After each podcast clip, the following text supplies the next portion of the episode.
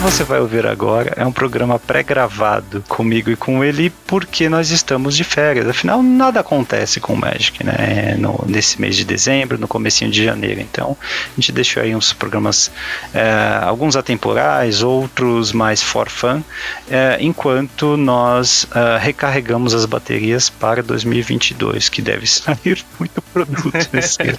Então aproveitem o um podcast aí. Precisamos comemorar esse 2021, né? Depois de tanto, tantos problemas, tantos percalços, é, chegamos ao fim dele, mas a gente também não pode deixar você aí, vocês aí sem ouvir a gente falando um pouquinho de besteira, né? Então fique aí com, com mais um episódio dessa semana. É isso aí, até breve. E por que Hack dos Cast ali? Porque aqui é BR.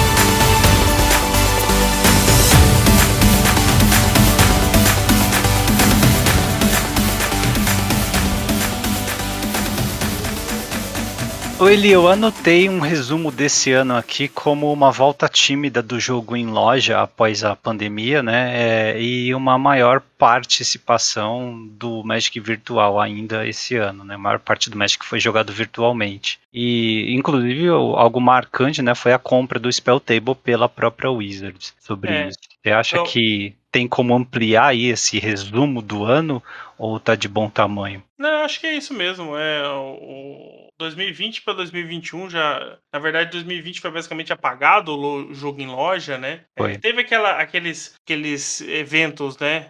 meio sorrateiros aí, mas é, oficialmente né, a gente está falando aí de dois meses, né, basicamente outubro aí, que as coisas começaram a, a ter um mínimo de segurança para a gente poder voltar em lojas, né? E tá ficando impossível acompanhar Magic ou resumir tudo o que acontece em ambas as plataformas, a virtual e a no papel. Então nós vamos obviamente nos aderir ao papel, né? Eu, por exemplo, vi aqui em termos de produtos lançados, foram mais de 4.100 cartas no papel, tá? Não cartas diferentes, mas cartas dentro de produtos, né? O que dá uma média de 11,24 cartas por dia. Isso sem contar o Magic Digital, obviamente é muita coisa, né? É mais um recorde. Ela vem quebrando os recordes, né, com o tempo. E esse é mais um. Então, por mais que a gente tenha jogado Magic digital, cara, o Magic de papel tem soltado muita carta. É, as coleções quase um booster grandes. por dia, né? não, é, e assim, eu não, não levei em conta aqui as versões alternativas das cartas, né? Então, se ali estava mostrando que Kaldheim teve 285 cartas, eu, foi o número que eu utilizei, mas a gente sabe que se você for levar em conta as versões alternativas, Showcase Frame, coisas assim, aí é muito mais. É, se a gente fosse levar em consideração isso, pelo menos uns 30% a mais seria. No mínimo, viu, cara? No é mínimo. muita coisa. Né? E as coleções que nós tivemos do Standard esse ano, né, pensando em Kaldheim, que foi a primeira do ano, o que Kaldheim vai deixar para a prosperidade, na sua opinião? Cara, os Lands Nevados são muito marcantes. Eu acho que é não só pelo Pauper, né, mas é, fazia um tempo que a gente não tinha Land Nevado no, no Standard, né, então acabou sendo bem marcante isso. Um... Eu acho que é o primeiro set com temática meio que nórdica, né? Então ele sim, foi muito também. bem aguardado também. Sim, sim. Isso, isso marcou, né? É, as em termos de cartas, o Goldspan Dragon, né? Porque ele põe tesouros, ele é muito forte. O Vorinclex, porque a gente ainda não sabe o motivo de ele estar lá, mas ele estava, né? É um, uma outra versão do, do Pretor é, Ferexiano que do nada acabou aparecendo lá em Kaldheim. O Teobaldo com o combo dele, aquela carta que anula, e o próprio Teobaldo, né, que acabou zoando o standard, causou banimento, o pessoal ligava para três, né, para poder uhum. jogar. Nossa, deck ridículo, odiava jogar com é, esse deck. E é, alguns dizem que é o deck do diabo, né. E uh, o melhor ciclo de terrenos deste ano foi em Kaldheim, né? O que diz muito sobre a qualidade ruim dos ciclos de terrenos que nós tivemos esse ano, né? É, é, não foi um ano bom para ciclos de terrenos, eu acho. É. A gente, se a gente for pensar no de Kaldheim como o melhor, é que a coisa está feia. É, são as modais dupla face que você escolhia um lado, né? Mas ainda assim não tinha tipo nem nada. Mas eram bons, entravam desvirados. Não, Esse... sim, eu acho que considerando o T2 que a gente tem hoje, eles continuam bons, né? Sim, sim.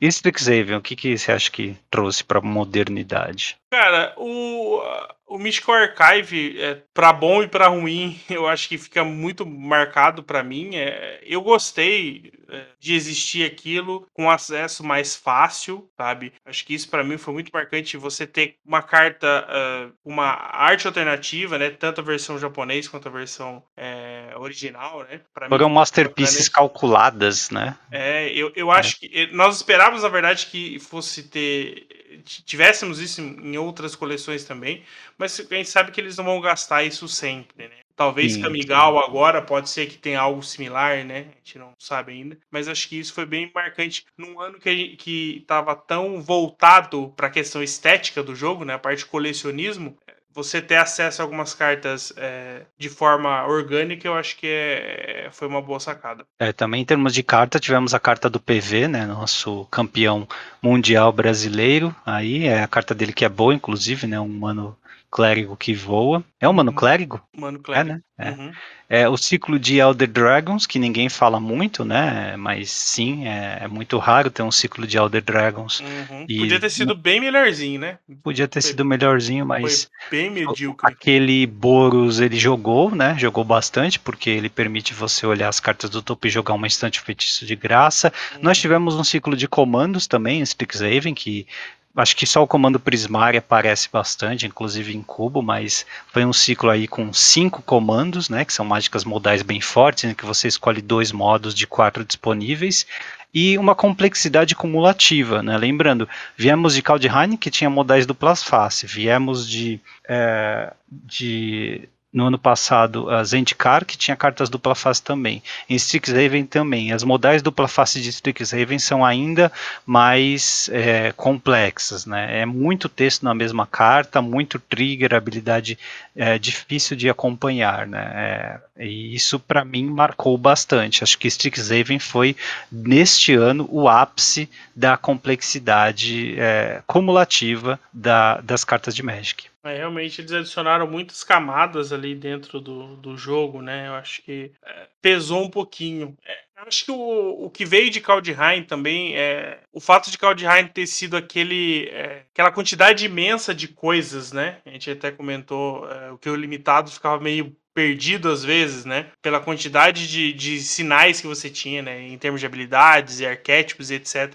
E aí você vem para esse Strixhaven que eles conseguiram reduzir um pouco em, em, quantidade, mas aumentaram a dificuldade disso. Então realmente é, tornou ali um, um, período bem, bem complexo em relação a esse tipo de.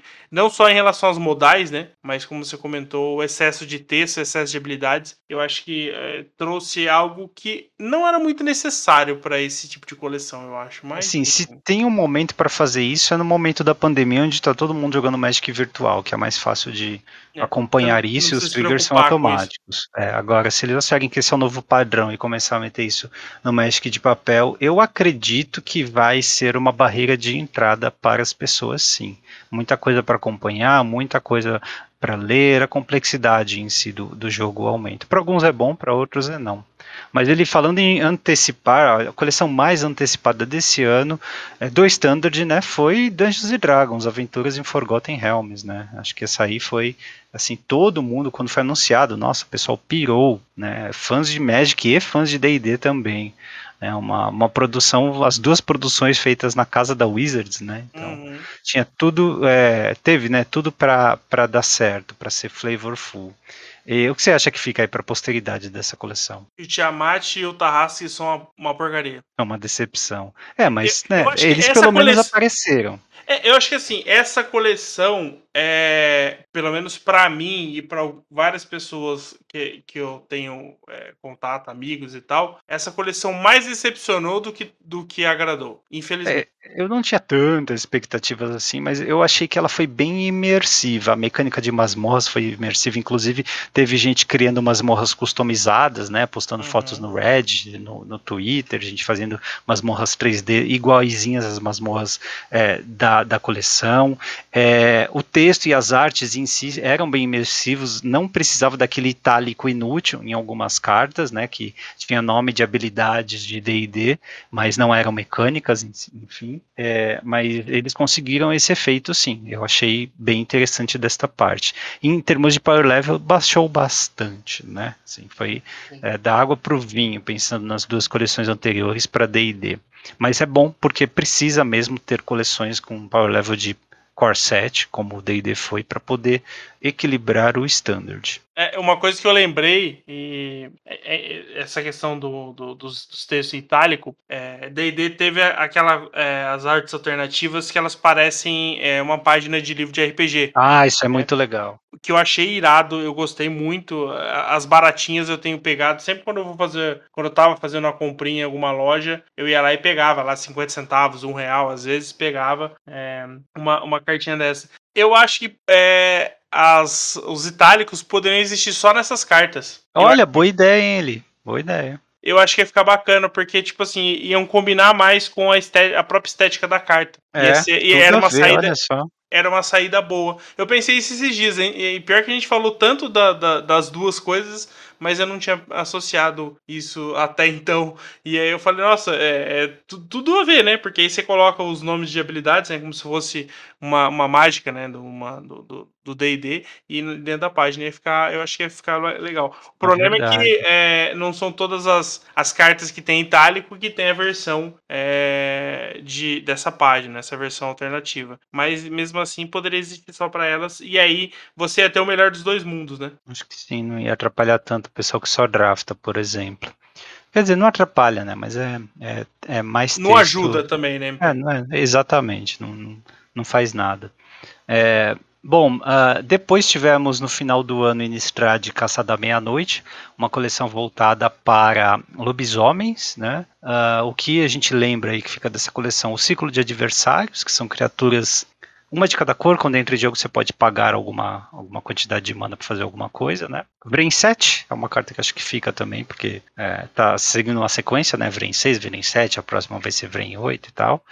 É, e tem uma carta que eu acho que também o pessoal tem que ficar atento, para Commander principalmente, mas ela é bem sólida, que é o Lear, discípulo dos afogados. Uhum. É aquele bicho mono azul que não deixa as mágicas serem anuladas e que dá recapitular para tudo que você tem no cemitério. É um bicho bem forte que é, vai deixar a marca em Commander aí. Mas para mim é só ele. É, eu, então eu falo a parte ruim. Pode ser? Pode.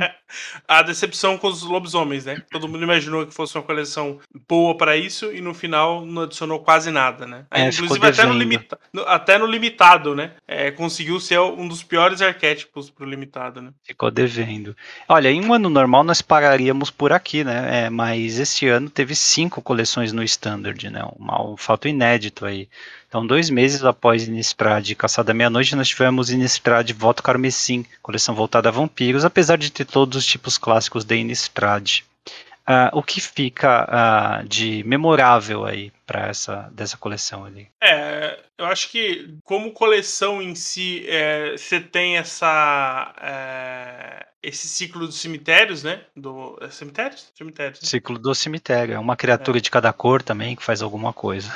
É. É, é, cemitério, é, cemitério, é alguma coisa do cemitério, né? As cartas, né? É, são boas, né? Porque no geral o cemitério é sempre bem utilizado, né? É, de, de mecânicas, acho que também, talvez a mecânica de sangue é algo que, que a gente comentou quando a coleção saiu. É, e até o, o Maro, né? Respondeu algumas vezes. Criatura, vez, o, né? o horror quebra-casco, que esse bicho estúpido, né? Que Sim. volta coisas pra mão mágicas ou permanentes, né? É uma, um dos bichos mais fortes da coleção. E acho que o trailer também, né? A gente vai lembrar desse trailer bonito aí, apesar de não ter começo, nem meio, nem fim, né? É uma história que, que não começa do nada e também termina do, abruptamente. Mas é, em termos de animação foi muito bem feita. Viu? Linda a animação de História de Voto Carmesim, que é sobre o casamento da do parente do Sorin, né? O Edgar com a Olivia, é isso? Olivia. Com a Olivia é, Voldari. É, é, esse, esse, esse trailer parece mais um comercial de, sei lá, de algum produto aleatório, sabe? Tipo, se, se para, passasse o trailer e mostrasse depois um perfume, é, combinava, sabe? Porque ele não tem. ele não tem lógica. Sabe? Tipo, eu achei ele. Eu acho que ele ficou pior por causa disso. Pelo fato de ele não ligar coisa, é, nada a coisa nenhuma, sabe? É, ele nem conversa direito com o trailer anterior, né? Da, da última Innistrad. Foi estranho.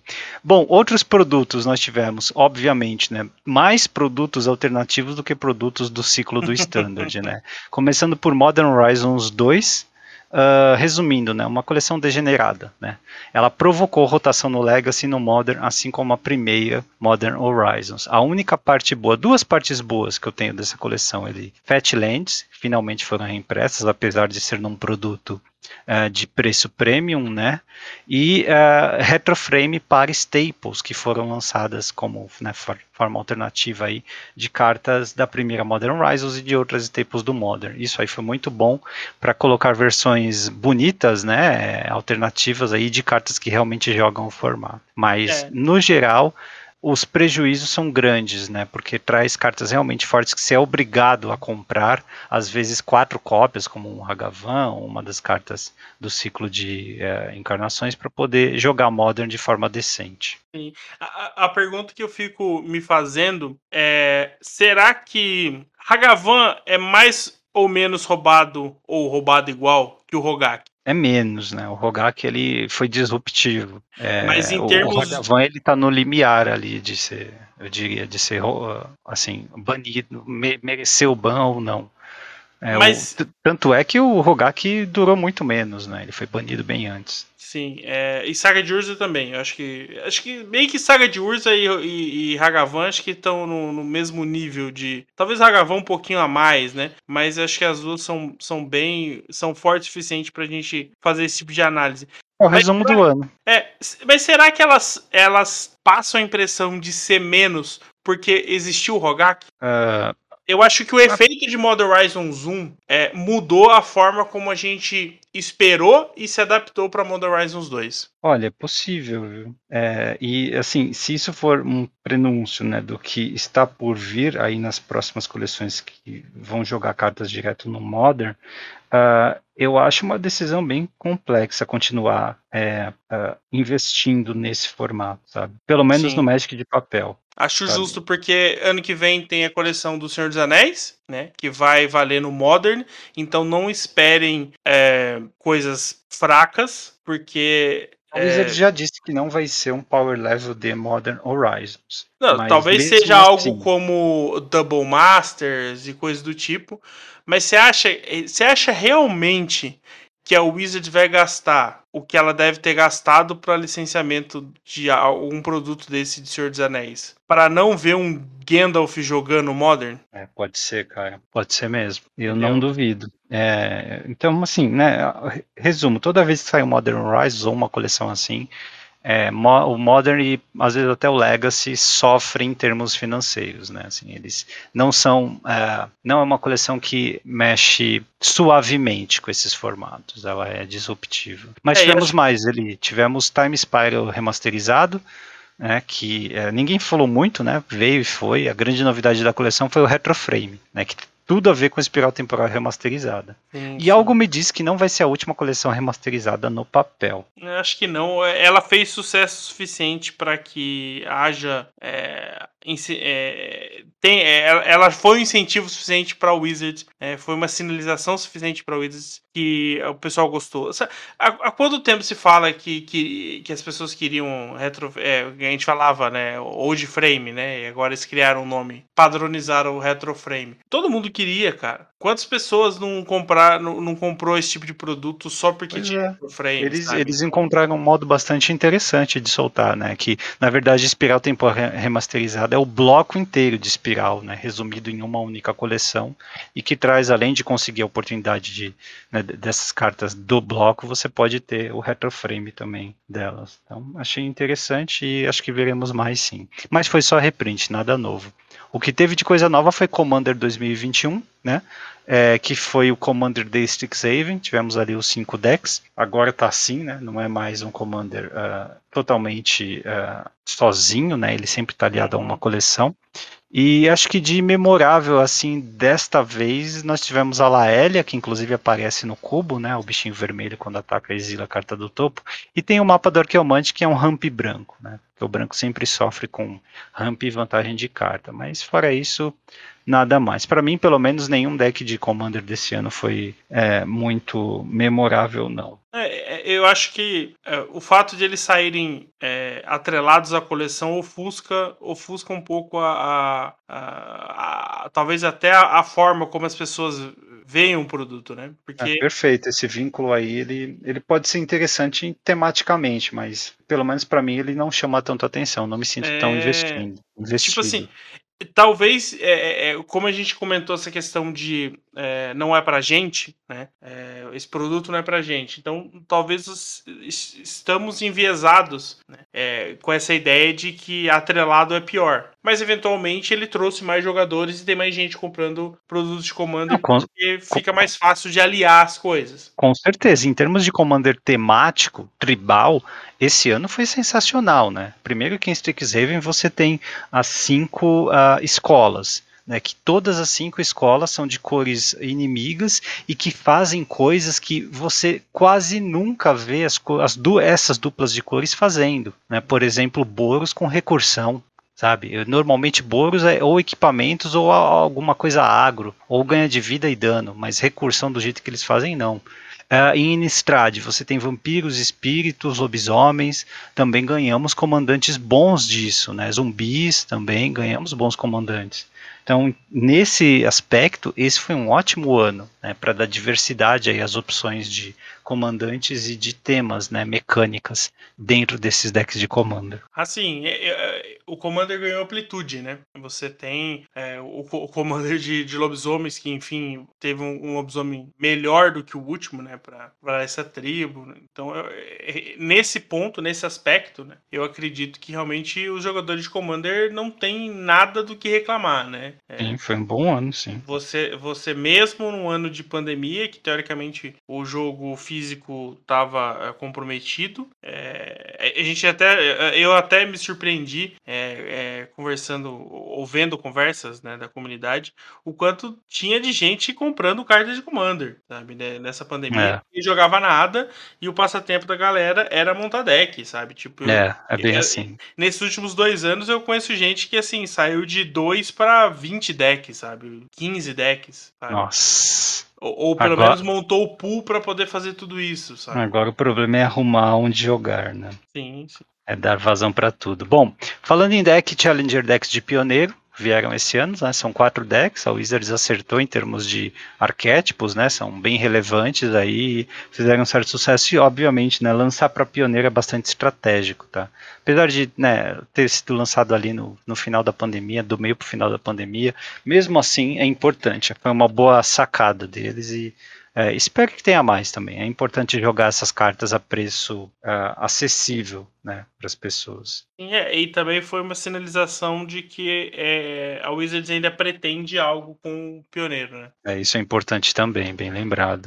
Uh, em termos de ajuda às lojas, né, tivemos Mystery Booster de convenção, né, que a ideia desses boosters eram uh, apenas durante os GPs, você poder ter acesso a eles, comprar, draftar e brincar onde vinha aquelas cartas especiais, né, de, desenvolvidas e até as artes pelo pessoal da própria Wizards.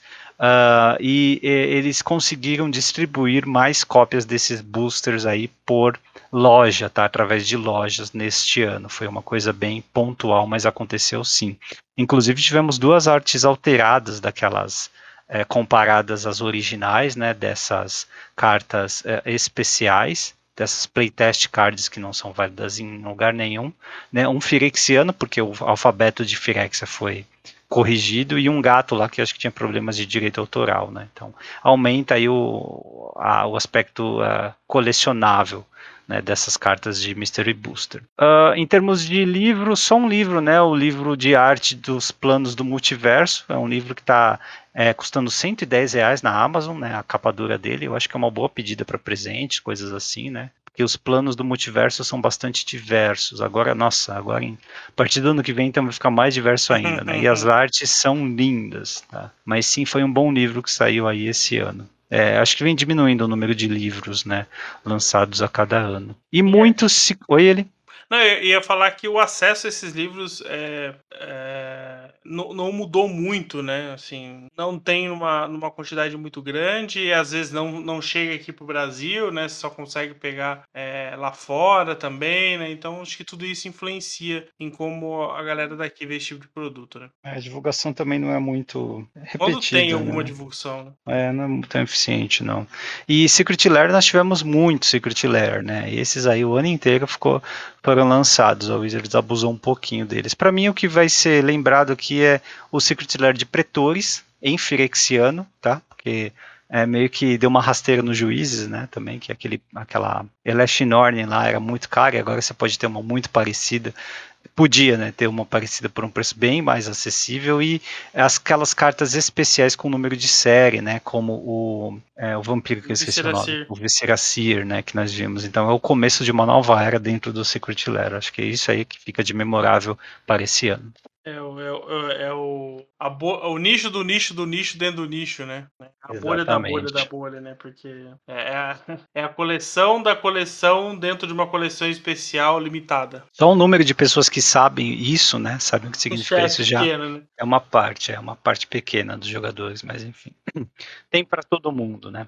Promos é uma coisa bem específica também. Em termos de promos de juiz, que foram dadas pela Judges Academy, né? Esse ano teve uma boa diversidade, né? Mas eles focam muito em Commander, só teve criatura lendária, né?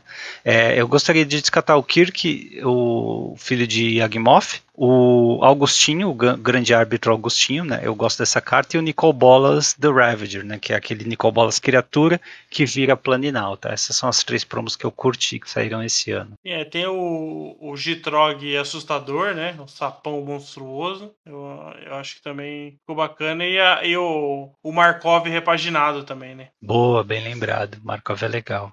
E as promos de. Eu ia falar Friday Night Magic, mas são as promos que as lojas estão distribuindo agora, né? Elas vêm naquele pacotinho e elas podem distribuir de outras formas, mas são as antigas promos de Friday Night Magic. Acho que tem três bastante interessantes, todas elas incomuns, né? Não, a, uma delas comum, e que jogam bastante, né? Tendem aí a jogar é, em formatos eternos, tá? Infernal Grasp, que é o removal lá que duas manas destrói qualquer coisa e te dá dois de dano.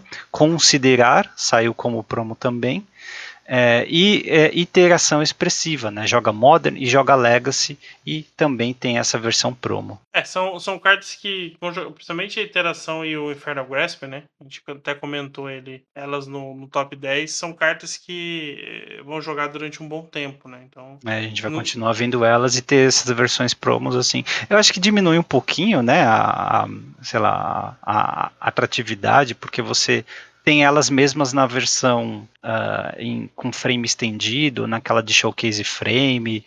Então, assim, aquela promo de Friday não é a única versão diferente que você pode ter acesso. Isso diminui um pouquinho a, sei lá, a parte especial de ganhar uma promo dessa numa loja. Quando tudo é especial. Nada é especial, né? Pois é. Mas né? eu acho que o fato de. É, isso eu acho que realmente impacta, né? É, ela acaba sendo menos especial, mas ainda é, de certa forma, diferente, né? Então, eu acho que também. É, é isso é verdade. O tratamento é, exclusivo, né? O tratamento dessas promos é bem diferentão, é verdade. Acho que ainda vale a pena pra galera que, por exemplo, é, quer, quer fazer um deck foil, sabe? Você quer ter o seu commander foil, não sei. Essas promos, teoricamente, como elas são, entre aspas, menos especiais, você consegue, talvez, ela não ter um acesso melhor, né? Pra ter essas cartas. Sim, é sim, com certeza.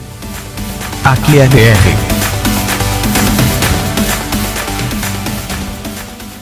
Em termos de promos de buy a box, só duas esse ano me chamaram a atenção, que foi o Sanctum Prelate de Modern Horizons 2, né? É uma carta que a gente já viu jogando Legacy, e o Campeão dos Perecidos, né? Que é a carta de, de uma das Innistrades aqui da, da primeira Innistrad, que ele pode vir a jogar Standard, quem sabe até Modern e Pioneer Index temáticos de zumbi, mas são duas só apenas. Nada, nenhum comentário? Não É, é, acho que Boia, Boia Box era um tipo, é um tipo de carta que é, foi muito jogada. É, poderia ser muito mais explorada para você colocar cartas interessantes que pudessem chamar um pouco as pessoas para ter aquele produto. E ah, com certeza. Não é algo que tem sido explorado pelo Wizards. É, e as promos de Store Championship desse ano foram muito boas. Né? Aconteceu agora no final do ano, que é o Worm Coil Engine para o campeão. E para o top 8, a Collected Company, tá? Lindas as cartas, foil também, com é, selinho. Qual era que ele ganhava? É, tinha mais uma por participação, né? É o Arbor Elf. É, é o Arbor Elf. É. é. eu, eu acho que. Então, esse é o tipo de promo que vale a pena, sabe? É, porque você imagina, no top 8 você já ganha um Collected Company que, pô, não, não é só pela questão financeira, né? Não é porque é uma carta que tá cara, mas é uma carta que joga, sabe? É uma carta que, que, que realmente você vai ter circulação para esse tipo de carta, né? Então, hum. eu acho que realmente va vale a pena. Eu acho que você quer ganhar promos que, por mais que você não jogue com a carta, mas que ela seja útil. Porque se você quiser usar, você usa. Se você quiser passar, você vai conseguir passar. Né? E, e, e, tem a questão colecionismo também, para você ter uma Bem. carta que é, que é realmente conhecida, né? Uma carta que, que joga, né? Porque você ter, sei lá, um, uma carta inútil é, promo, é, tipo, parece até que ela não é tão legal, sabe? Não é tão promo Olha, assim. Falando em carta útil, a gente tem as promos da Love Your Game Store, que estão rodando já desde o meio do ano, né? No, na América do Norte, aqui no Brasil nem chegaram ainda, mas são ótimas cartas também, né? É, primeiro, se você gastar 50 dólares numa loja, inclusive a promoção brasileira, ela veio escrito, eu não sei como é que, né, assim, é, eu, eu achei zoado, né, quando, eu não lembro se foi, eu não lembro de onde veio, mas, tipo, a divulgação estava em português, se você gastar 50 dólares na loja, você ganha a passagem fabulosa, apoio, no Retroframe. Você está falando com brasileiros que estão no Brasil, né? Então você colocar 50 dólares, que você está obrigando eles a ver a cotação do dólar no dia que eles vão na loja, é isso? Sabe? Não, não tem uma localização da promoção aqui, sei lá, eu achei isso é, zoado, né? Vergonhoso. Mas enfim, além da passagem fabulosa ali, a gente tem uma promo de cada cor aqui, né? Que em retroframe e foil. E aqui o pessoal vai lembrar mais, acho que é o Goblin Guide, né? Mas também tem Cidadela do Nicol Bolas, Dig Through Time, né? E Scavenging Use Even Mind Sensor. Ótimas cartas e espero que elas sejam distribuídas é, com abundância aqui no Brasil, porque tem casa para todas elas, viu? É, realmente. É, o, o, essa questão do, do dólar, eu, eu lembro de ter visto banners anunciando, é, eu não lembro se, talvez seja nas letras miúdas, mas nas letras maiores já colocavam um valor fixo em reais. Então acho que algumas é, lojas definiram né, fazer diferente, mas realmente é bem.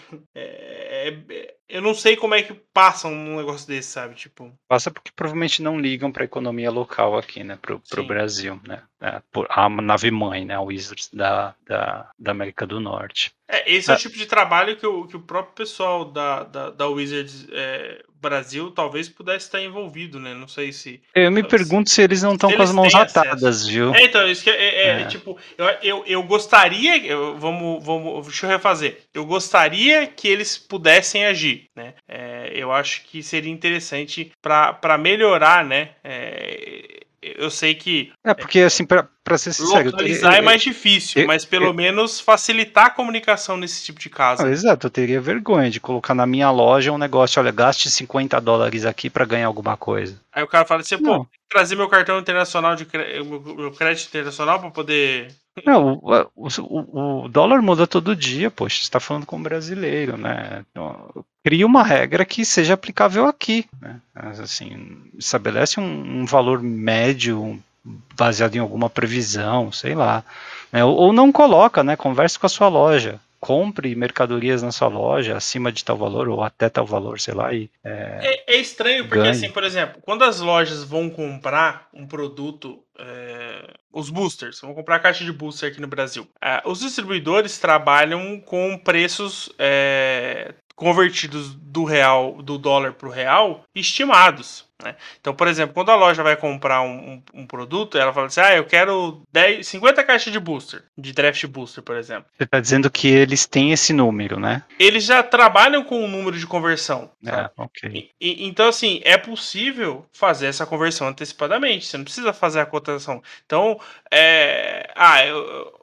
a, a promo vai chegar em setembro de 2021. Beleza. É, nós estamos quando? Nós estamos em março. Ah, beleza. Então vamos fazer uma projeção da mesma forma que você faz para vender o, a caixa de booster e coloca essa conversão lá e vida que segue, sabe? Não, não tem como garantir. Se acontecer de diferença ser muito gritante, você trabalha pontualmente. Aí, assim, é, é, algo tão, acho que óbvio, né, que o fato de ninguém ter feito isso, né, ou de pelo menos a, a divulgação oficial não ter sido assim, é, mostra que provavelmente a Wizards lá da América do Norte não deixou, não permitiu, ou não informou é uma maneira adequada de fazer essa conversão. O que é bem triste, né? Tipo, ah, eles se viram, coloca aí 50 dólares que se dane. É, a gente coloca 50 dólares. Dá, dá, essa impressão, né? É. Sim. É o que eu, eu deduzo.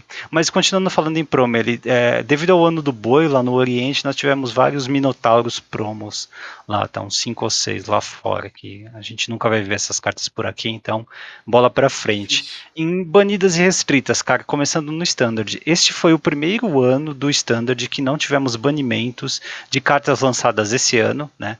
É, desde 2017, cara. É, isso, isso, é marcante, hein? Isso é marcante, apesar de nós termos durante o ano inteiro uma banlist do Standard, porque tem cartas lançadas no ano passado que permaneceram válidas agora e que ainda permanecem banidas, né? Mas, enfim, é talvez um bom sinal de que o play design está, ter, está acertando.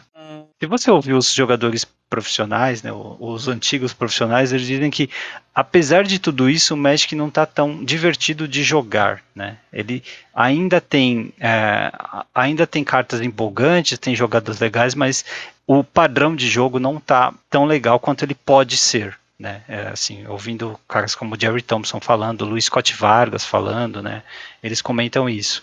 Uh, então, assim, eles podem estar acertando por um lado, mas ainda tem a desejar em termos de design do formato em si. Mas já é alguma coisa, né? Se desde 2017 a gente vinha tomando ban todo ano, então pelo menos ter um ano aí livre, né? É, é, é um, é um bom sinal. É, eu acho que tem dois fatores aí que, que influenciam diretamente. A, a primeira é que, no geral, a galera ficou mal acostumada com o trono de Eldraine, então foi um impacto muito grande que, que existiu é, no T2 com, com o que veio ali, etc. Então a, a, eu acho que os jogadores mesmo já estão se acostumando com esse tipo de situação. E eu acho que o outro ponto é que talvez aí está relacionado ao play design, ao, ao, design das cartas em si, que foi que houve, começou-se a ter um equilíbrio. Não é que as cartas uh, ficaram piores necessariamente, né? É, eu acho que as cartas que eram ruins, elas se tornaram menos ruins. E então você teve, é, você deixou de ter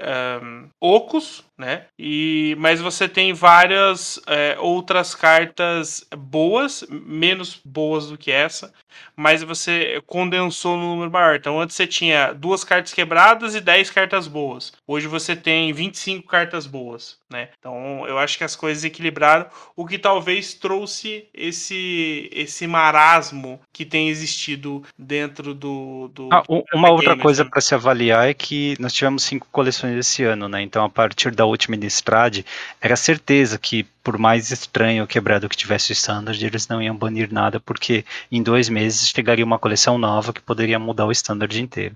Sim, então eles coisa... ganharam passe livre de ban aí no, a partir de de outubro, sabe? Você tem é. certeza que não vai ter ban até janeiro. Provavelmente até entrar Kamigal, até um mês depois de Kamigal você não vai é, ter ban, porque em vez de ban eles introduzem uma coleção inteira nova. Então não dá tempo do pessoal reclamar, né, de criar volume de jogo suficiente para justificar um ban, pelo menos de acordo com eles. Então tem e... que ser levado em conta isso. Sim, e eu acho que tem um cenário importante que, que é a questão da pandemia. O fato de não ter jogo em loja, não ter tido jogo físico, eu acho que que influencia também é, nesse metagame, nesse, nessa forma como os jogadores veem o metagame. Olha, eu acho que tem, tem sua parcela sim, mas isso não impediu, por exemplo, de ter ban em formato que se só encontra no Magic Online, tá? ou no papel, né? Por exemplo, o Pioneiro. É, quais as cartas banidas no Pioneiro esse ano? Nós tivemos o, o Balustrade Spy, né? O, o Comboso, né? Bicho Exato. O Trifere. É, Justo. O, né, não tem nem o que dizer. O Undercity Informer, esse cara, não sei, eu acho que. É, ele foi na. Não lembro se foi na mesma época que o, que o Spy. Acho que foi. Foi o né? combo, né? né? Foi por causa é, do combo. É, o, o Uro, também não tem o que dizer. E falando em padrão de jogo, o Wilderness é Reclamation, né? É outra carta que. que Justo é, monopolizou o metagame, né? Então... Bans merecidos, né? O Modern também teve bans, né? Só bans, né? O Modern e o Pioneiro não tiveram desbanimentos. Uh, foi Campo dos Mortos, Santuário Místico, Espírito Guia Símio, né? Que tomou bola perdida. A Trapaça do Teobaldo, né? Que o pessoal tava uh, moligando até combate, trapaceando, exatamente. E o Ur também, justo, né? Foi banido este ano no Modern. E no Legacy ali? Legacy nós temos. é, é, engraçado, né, dizer isso, né? Que o Pauper teve uma carta banida antes do Legacy, né? Carta com, que, que joga nos dois formatos. É verdade. O, o Astrolabe, né? O é, Archons Astrolabe foi banido. O Dreadhorde Arcanist também, que eu acho que é outro ban justo, né? Acho que é uma carta que pro Legacy ela é muito forte, né? Um formato que tem tantas cartas é, de custo 1 e 2, por exemplo, então ela tira muita vantagem. E o Oco, né? Acho que o Oco não precisa nem comentar, né? Não sobreviveu nem ao Legacy, hein, cara. Não sobrevive então... a nada, eu acho. Ou poderia ser banido em todos os formatos. É, esse ano, então, três cartas banidas e nenhuma desbanida no Legacy. No Vintage, a história é outra, cara. Nós tivemos a Lurrus, que foi desbanida, né? E nada mais foi restrito no Vintage esse ano, tá? Ou banido. E no Pauper? É, Pauper, esse ano foi complicado pro Pauper, né? É, na verdade, ele, ele começou já é, estragado, né? Para não dizer coisa pior, é, com a entrada de Fall from Favor, né? O Fall from Favor, isso. É cair em desgraça. O encantamento azul que é um removal de bicho que te dá a monarquia. Sim, que saiu em Commander Legends no final Tudo do ano, né? Saiu em novembro, acho, no final de novembro. E no, na primeira quinzena de, de janeiro já teve que ser banido. Uh, tinha, tinha que ter nascido banido, né? É, então, o, o, o, problema não é as cartas banidas, é a demora para banir as cartas Sim, no foi... Pauper, né? É por isso que você tá com esse tom mais é, pessimista, né? Porque realmente sim, teve sim. até protesto, né, dos do jogadores de Pauper. Não sei se as pessoas vão lembrar, mas o pessoal entrou numa, foi, foi numa liga, foi numa. Não, foi no, é, eu acho que foi num showcase, é, no showcase ou no preliminary que é que tem pessoal só tem pessoal classificado, né? Tem oito pessoas, 12 pessoas, sei lá, classificadas, né, de outros e eles, eventos. E eles combinaram de entrar com um deck de waste, né? Tipo, tinha 56 waste e 4 o quê? Qual era a carta que também era uma piada? Ah, eu não lembro qual foi. Era, era, era, uma carta que também era uma piada, que, que uhum. eu lembro. E é como sinal de protesto, né? Para aparecer no site do Magic Online e para o Wizard se tocar. É, Mas... É, é, no, no, caso do protesto foi da, do outro banimento, né? Que foi do Shadow Storm e acabou indo depois o, o companheiro de. So...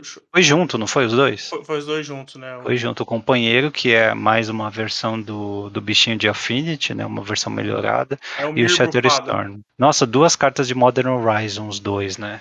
Que surpresa. É, que coisa, né? O pois deck é. de esquilo que foi é, amplamente utilizado de todas as formas possíveis e impossíveis é, com boss. Pois é. Foi o que originou esse, esse protesto. É, assim, o deck de esquilo sempre foi forte, pelas cartas que já existem no formato, né? Os rituais que tem, pétalas de lotus e tal. Mas é, eu ainda digo, né? É, decks como esse poderiam existir se a gente tivesse recursos para poder lidar com eles. Para trazer esses recursos, tem que baixar a raridade de algumas cartas. Exatamente. E não é então, coisa impossível de fazer, né? Afinal, assim, é, as cartas já existem, já tem o design delas. É exatamente. só reimprimir ou, sei lá. Não precisava nem um reimprimir. É, lançava só digitalmente, fazendo é, lança digital. Perfeito, perfeito. Né? Lança no digital. Eu, eu, eu, comentei isso num, dos artigos meu, é, acho que em outubro, eu acho. É, downgrade digital, cara. É, se você trazer carta em comum para comum, é, não vai mexer em preço, sabe? Você não precisa trabalhar em, em mercado. Só faz downgrade digital, acabou. É, é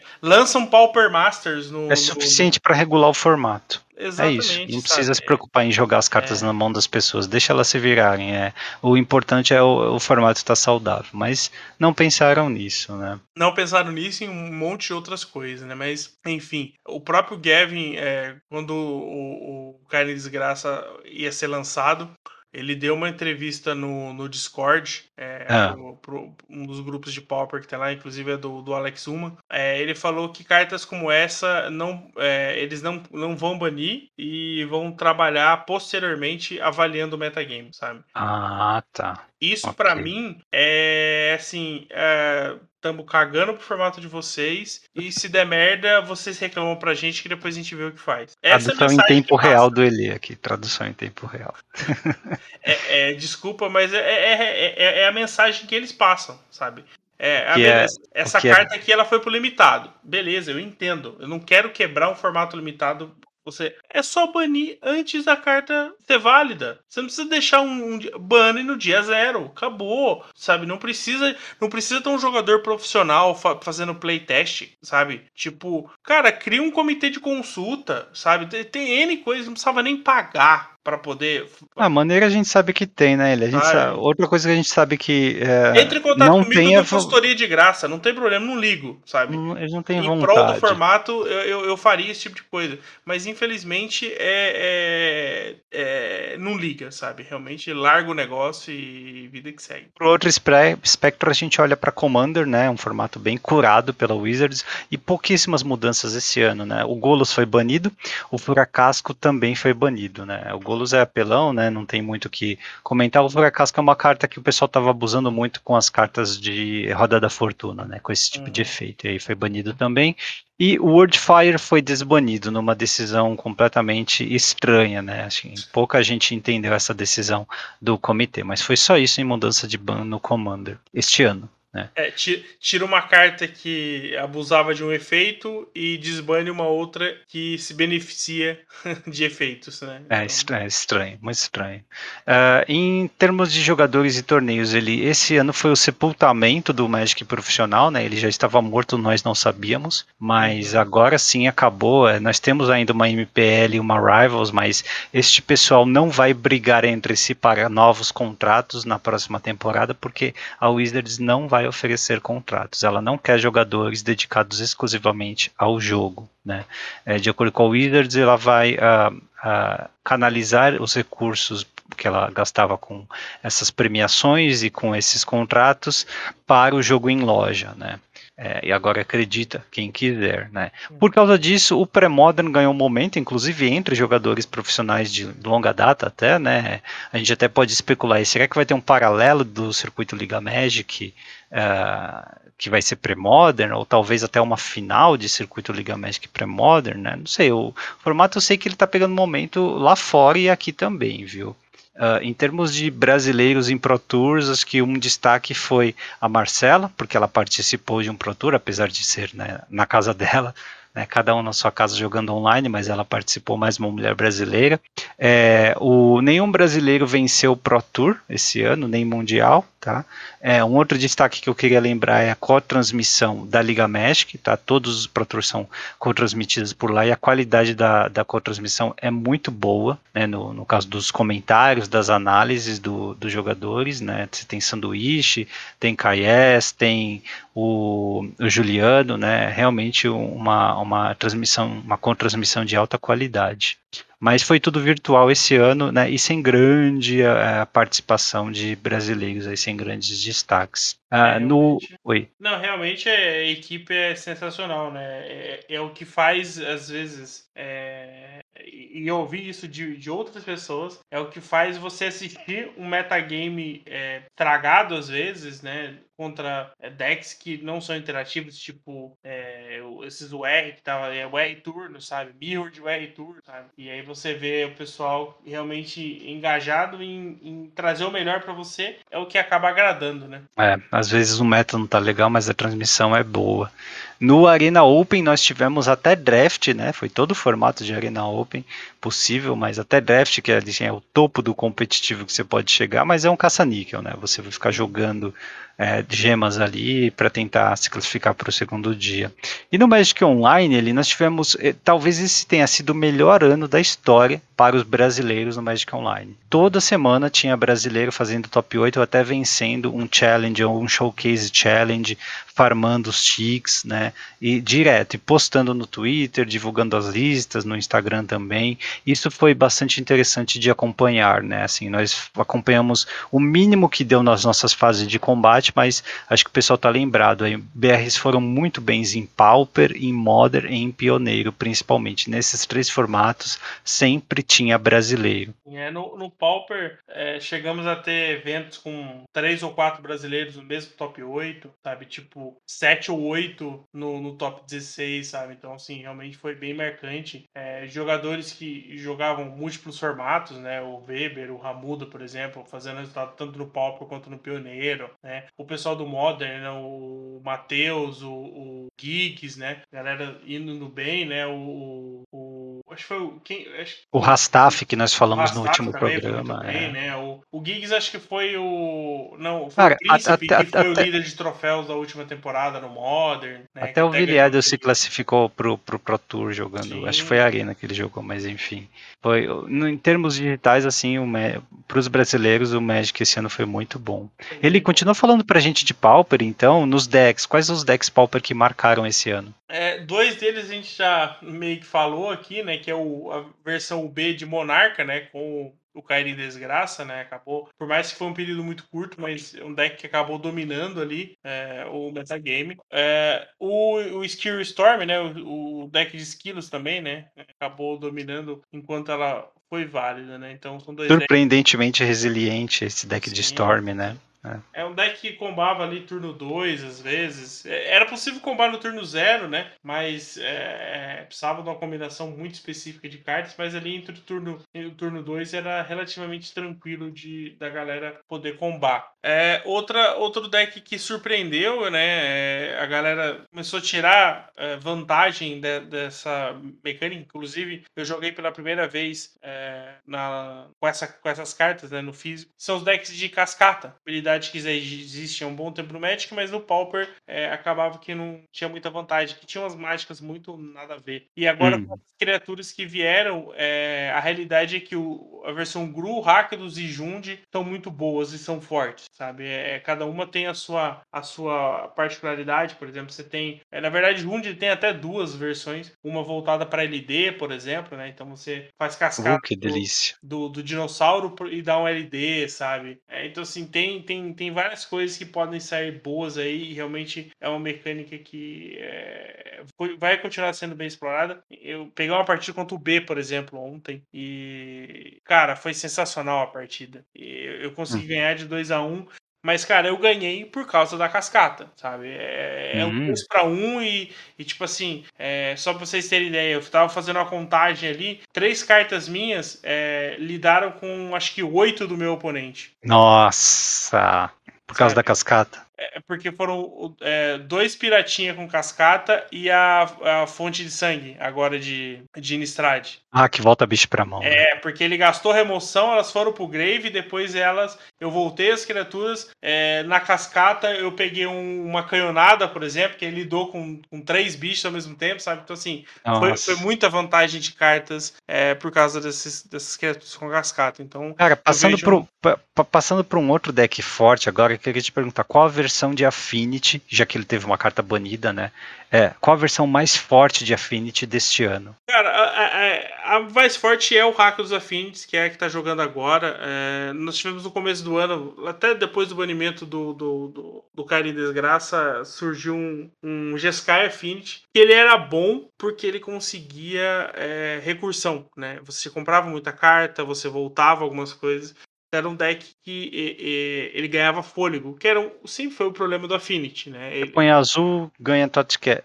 Totcast é comum, né? Você, você é, ganha Totcast, é isso. Sim, mas aí ele, ele adicionou o branco, né? Ele tirou o verde e colocou o branco. Ah. Então, se você ganhou criaturas com evasão, sabe? Você criava outras engines com a Affinity às vezes estava jogando com Core Skyfisher, sabe? Então, assim, Mas qual, qual, você acha que foi a melhor do ano, a mais roubada do ano? Foi o Hackers é mesmo? É o Hackers Affinity agora. Okay. Então aqui é, BR, é nós. Aqui é BR. A interação de. É, é, Deadly Dispute com Ichor Spring é uma das coisas mais roubadas que eu já pude imaginar. Eu, é. eu, eu, fiz a Por comparação isso... com o Gush e eu joguei ontem com Deadly Dispute e, e Icor. Cara, é muito roubado. É muito Por roubado. Isso que a carta é tá uns 8 reais, tá vendo? Sabe? Tipo, a carta em si, ela é boa, ela é ok, sabe? Tipo, parece que ela não faz muito. É, mas, cara, ela é, é muito forte. É muito forte essa interação, cara. Tipo, fica... duas manas você dá um draw, duas manas você, você dá três. Cara, o, oponente fica louco da vida, cara. É muita vantagem de carta. É, é muita vantagem de carta, é sabe? Muito bom então, isso. E, e, tipo assim, ah, beleza, vou anular a disputa. Beleza, mas o draw do Icor eu já vou dar, sabe? Então, assim, você não, não perde, sabe? É, então, é, realmente. Nossa, é, um, é mesmo. É, é um deck que, que vai ficar marcado, sabe? Não é. só em 2021. Eu acho que é um deck que é, ele até criou desmembramentos ali. O pessoal utilizando, por exemplo, a própria disputa sendo utilizada em outras em outros decks é exemplo de quanto isso pode ser útil, né? Então, em, em decks que é, não dependem às vezes de, de artefatos, você consegue ter uma interação dessa e o deck funciona. Sabe? Tá aí uma carta de D&D, né? Ainda muito importante no palco. Aqui é BR. Bom, vamos pro Legacy então, porque tivemos decks bons, né, muito interessantes esse ano. O Izet Haga Delver, que é basicamente um uh, tribal de Modern Horizons 2, né? É, esse deck foi muito importante esse ano ainda, é um dos decks mais fortes do formato. Elfos, inclusive um dos dias do Eternal Weekend teve três decks de Elfos no top 8, né? Elfos ainda é a versão antiga, mas antiga assim, não tem nada, nenhuma grande novidade deste ano, né? Mas é assim, um set de Berço de Geia e um set do pastor de Alossauro ali, né, de Jumpstart, é suficiente para o deck despirocar. O, tem um Affinity novo ali, um Affinity 8cast, que estão chamando porque são oito Totcasts, né, o Totcast normal e o Totcast que é um, um Totcast com perna, né, um bicho 2-2 com Affinity. Tem o deck de lentes, agora a versão é um Selesnia, que tem a uh, Saga de Urza, tá? É importante também lembrar, esse deck fez bastante resultado. Tem uma sopa de quatro cores com Iorion, que é um toolbox, na verdade, usa Gri, é o Grist, que é o novo Planalto, que ele é uma criatura quando não está em jogo, né? Com o Zenith verde para você buscar, é um deck bem forte também. É, e teve até decks combo jogando, né? Por exemplo, o Food Chain, né? O Diego Ganeve, ele gabaritou uma liga com Food Chain esse ano, né? Então ainda tem decks combos muito bons jogando, apesar de ter algumas ferramentas aí para impedir eles de main deck, né? Uh, em Vintage, cara, em certo momento desse ano, o Goif foi a criatura mais jogada desse formato. Ixi. É para você ver como o formato é um, mudou. Que ano estranho. Foi um ano bem esquisito. É, mas eu diria que foi no Vintage foi o ano dos decks de shops, tá? Porque eles ganharam Saga de Urza. Essa carta foi importantíssima para os decks de shops, né? Mas ainda assim tem diversidade, tem decks de combo adoidado, afinal é Vintage, o formato é continua degenerado, né? Mas shops ganhou bastante. No Modern, ele, né? Pessoal que está jogando atualmente no final de 2021 sabe que Hammer Time é um risco de aparecer. O Jund Sagavan é o deck mais caro, possivelmente o melhor deck do formato, um dos melhores do formato, né? E já dói o bolso só de ouvir Jund Sagavan, né? É, o W Control jogou durante o ano inteiro, cara. Foi o deck mais uh, consistente, apesar das listas mudarem, né, com novas adições, com adaptações de acordo com meta, mas o arquétipo em si foi bastante constante durante o ano inteiro. Temos ainda hoje em dia decks de Infect jogando, decks de Mil, o UB1000 que ganhou um, desde que ele ganhou a, a gargalhada e também o, é, o, o, caranguejo novo, né, tem jogado. O, esse ano foi um ano em que o Temur Crashing Footfalls e o deck de Elementais Uh, apareceram bastante, né? São dois decks que podem ser Temuro, Elementais pode até ser For Color, mas enfim, uh, são, são decks muito fortes, né? E rápidos também, super consistentes. Living End jogou por quê? Porque tivemos novas cartas de cascata. E cascata é uma habilidade justa, como todo mundo sabe. Uhum. Então, Living End apareceu também bastante.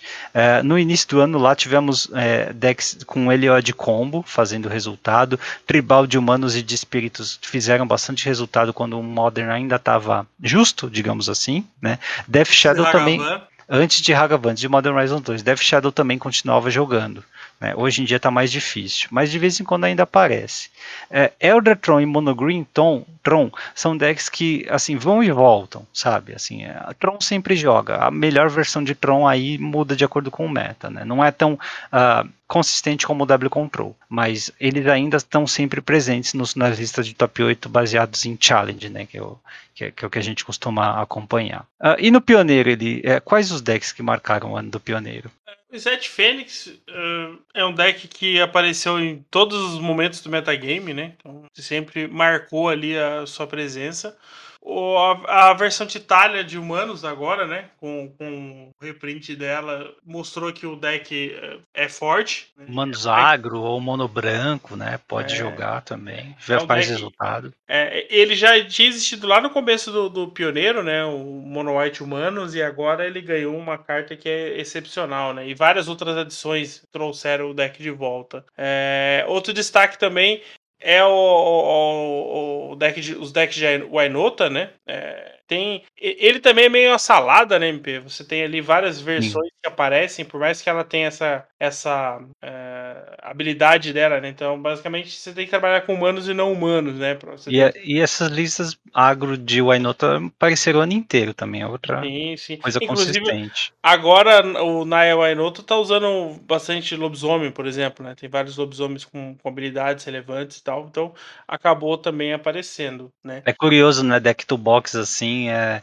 acaba sempre ficando melhor a cada coleção que sai, né? Sim. Assim, é, é, o, o, meta muda e ele pode cair fora, mas não por incompetência própria, assim, porque ele sempre fica melhor a cada criatura com custo baixo que sai. Também tem Mono Black Agro, né, que sempre, desde o início do Pioneiro, teve presente. Esse ano o Bolovo fez resultado com Mono Black Agro também no Pioneiro, então é um deck que continua forte aí. Para quem investiu nas staples do preto, mantenha, porque o deck ainda é bom. É, e no stand? O Bolovo, colecionou é, top 8 de, de challenge com. É verdade, é verdade. É, no standard, cara, a gente vai lembrar desse ano por quê? Bom, primeiro ramp para ultimato, né? Lembra? Vorinclex, turno extra, né? Aquele ultimato que você pega três cartas do deck e o oponente escolhe uma para você não jogar, e as outras duas você joga de graça, né? Então, é, Vorinclex, a, a Liliana nova, né, professora Onyx e o, a mágica de turno extra, ou qualquer né, é, a combinação dessas aí era o, o, plano de jogo do deck. Esse deck jogou bastante. Deck de reciclar lá no começo do ano, lembra dele? Ele continuava fazendo resultado. Era um deck uhum. bom e bem barato, né? Baseado em Coria, né? Lembra? Sim, sim. É, deck de aventuras. Aventuras tinha a versão Temur e tinha a versão Gru também, né? No fim, acho que foi só a versão Gru que acabou sobrevivendo antes de Eldraine sair do standard. Mas foi a última versão ainda era muito forte, né? O R Dragões também jogou bastante depois da rotação né, baseado no Goldspan Dragon, uh, e na mágica de jogar outro turno também, né, na Epifania. Ambas no nosso top 10, né? Sim.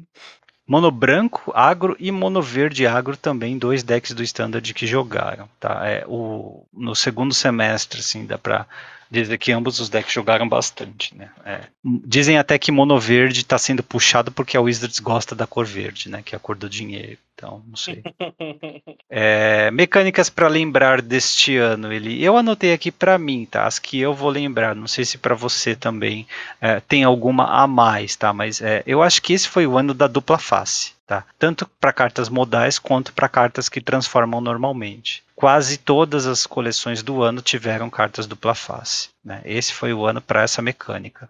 Uh, é bem complexo, bem até chatinho de jogar no papel mas uh, a ferramenta digital nesse caso facilita bastante. Outras coisas que eu vou lembrar aqui, neve, né, muito importante porque raramente volta neve, né, antes desse ano a última vez que nós vimos foi em um Modern Horizons, né, então, uh, ou foi um Master Set, eu não lembro, acho que foi um Modern Horizons, não foi? O primeiro? Foi, foi no primeiro. Foi, primeiro, foi no é, primeiro. É que tinha a Maria da Laje. Isso, e tinha o, o a Coalto, né, a Coalto verde e azul.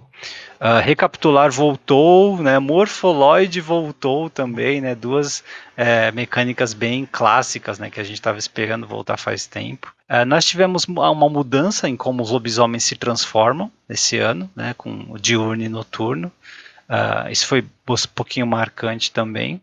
E assim, as outras que a gente lembra um pouquinho menos é profetizar para você esconder uma carta da mão no exílio, aprender lições, essa é bem forte para nível de standard, mais difícil é muito interessante, né? Porque toda vez que você casta copia uma mágica, masmorras, bonitinho, né? Dados D20 também teve gente que não gostou, né? Mas é mais uma excentricidade aí, digamos, né? Porque já tem dado, de, é, é, já tem fichas, né? De você jogar jogar uma uma cara coroa, né? E agora tem dados D20 também para introduzir mais é, variância.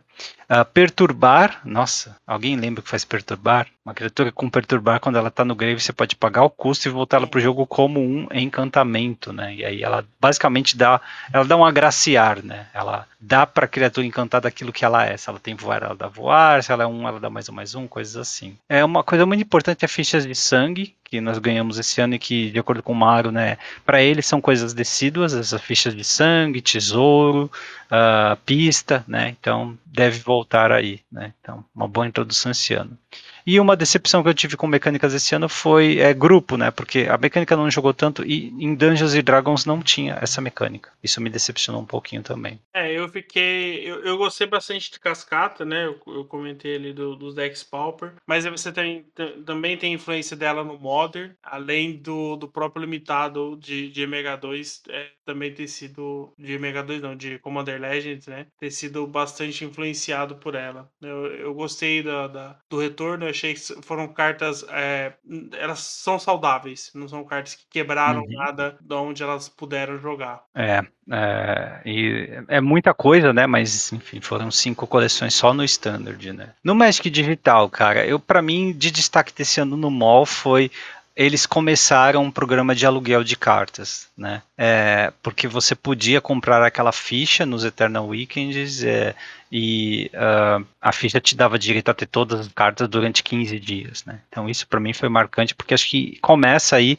uma nova era, né? Eles estão é, a Wizards começa devagar, mas quando ela vê que tem mercado ali, ela abusa, né? Então, acho que não vai demorar muito para a gente ter um programa amplo de aluguel de cartas pro ano inteiro, sabe? Uh, e o próprio Eternal Weekend também, né? Foi uma, um marco aí, porque mas se não fosse o MOL, nós não teríamos, né, as listas e os torneios, e assim, são torneios que dão arte de cartas de alfa, sabe? Assim, é, é coisa bastante grande, importante, grande assim, que é de acordo com o, o que o formato pede. Se você joga vintage, você não está interessado em ganhar caixa de booster do standard como premiação, né? Você quer uma arte de uma Aves do Paraíso, uma arte de um Bazar de Bagdá, e é isso que eles conseguiram é, fazer no Eternal Weekend. Então isso é bem bacana também de ver. É, realmente foi um, uma, uma saída que eles encontraram, né? Pra, até para poder fazer um teste, né? Em como fazer isso rodar de uma forma eficiente. É, e do aluguel de cartas é aquilo, né? Assim, é, é, bom que haja competição, né? É um pouquinho assustador para quem tem coleções grandes, mas é, é uma maneira diferente de jogar. O jogo tá, fica mais acessível no online. Uh, no Arena, cara, este foi o ano da mudança, né? Assim, é, o Magic passou a ser mais do que Magic no Magic Arena. Né? Nós temos cartas exclusivamente virtuais, mecânicas exclusivamente virtuais. A Wizards abriu a porta para isso esse ano e abriu a porta assim escancarando, né? Porque temos agora o Alchemy, que é um formato standard corrigido com a introdução dessas cartas e mecânicas virtuais. E o Alchemy não é só um formato, é uma coleção também, porque toda coleção que vier vai vir a sua parte corrigida, digamos assim, um mês depois, né? É, com, introduzindo inclusive cartas novas, exclusivamente digitais. É, realmente essa essa mudança né, do, pro Magic 2.0 aí que a gente tem, tem comentado é, vai, vai arrastar esse 2021 para durante muito tempo. Acho que marcou demais essa, essa mudança. A gente discutiu bastante esse ano os prós e os contras, na nossa opinião, né, do nosso ponto de vista aí. E às vezes até de algum, de algum apoiador, né, que, que comentava algo que a gente conseguia trazer aqui também, né. Mas gostando ou não gostando, essa mudança veio para ficar. Ela vai ser algo é, que vai existir em paralelo com o Magic, né. Não sei se o Magic vai, vai voltar, vai ser mais para isso, ou se o papel volta a ser é, ter o destaque que já teve. Mas se você quer jogar Magic, é mais uma opção, né? É, é mais uma forma que você tem para poder é, ver o que te agrada mais ou, e ou o que cabe no seu bolso, né? Ah, falando em é, opções, cara, esse foi o ano em que nós tivemos o Arena entrando no celular, né? E assim, a Wizards constantemente ampliou o espectro de aparelhos que ela suporta dentro do Arena. Uh, então, tá difícil escapar dessa opção, né? Sim. E acho que agora é obrigação mesmo, pessoal, até do, do competitivo, migrar pro Arena, né? Pelo menos dá para jogar cagando, né? Então, Sim. para quem tem um aparelho novo. Você vai, vai fazer cagada duas vezes? É essa a piada? Nossa. Ai, vamos seguir ali. Mudanças anunciadas esse ano. Uh, o ARD, ou salvaguarda, né, essa mecânica nova, ela vai basicamente substituir Hexproof. Né? Hexproof vai continuar existindo, mas de uma forma diferente. Né? Eles vão dar Hexproof até o fim do turno, ou colocar em cima de uma mágica, né, que também dá até o fim do turno, coisas assim. Mas a utilidade agora que, né, que Hexproof tinha vai ser passada para salvaguarda, que até é mais versátil. Né? Você pode colocar níveis de dificuldade para acessar uma criatura que é bem interessante. Uh, isso é bom, né? Isso é bom porque Hexproof é não interativo, então, sei lá. Uh, é, univer... é, facilita, né? Sim. Até para o próprio design, né? facilita as pessoas entenderem, né? Hexproof tem várias vírgulas, né? Que acabam atrapalhando às vezes para a galera jogar. Apesar de que o Hexproof de é, contra mágicas, né? Ainda apareceu de novo, né? Não lembro qual coleção que saiu, acho que não foi esse ano, mas acabou aparecendo. É, e o Universe Beyond, né? Que é o, o guarda-chuva, onde a Wizards coloca propriedades externas dentro das suas, dos seus lançamentos, né? não só Secret Lair, mas uh, coleções uh, extensas, né? como nós veremos em breve do uh, Warhammer e também lá em 2023 do Senhor dos Anéis. Né? Começou com o o Secret Lair do The Walking Dead, mas quando ainda não tinha esse nome de Universes Beyond, mas agora já foi anunciado que nós teremos isso frequentemente. E de fato, né? Assim, hoje se abre um collector de Innistrad pode ter ali um Drácula, né? Então, qualquer Secret Lair que sai vai ser uma coisa muito fora do comum para a gente do Magic. Então, abriram a porta e estão explorando ela, goste ou não goste. Esta é a realidade. Exatamente. É, é uma, é, é uma das mudanças que é, vão descaracterizar o Magic para muita gente.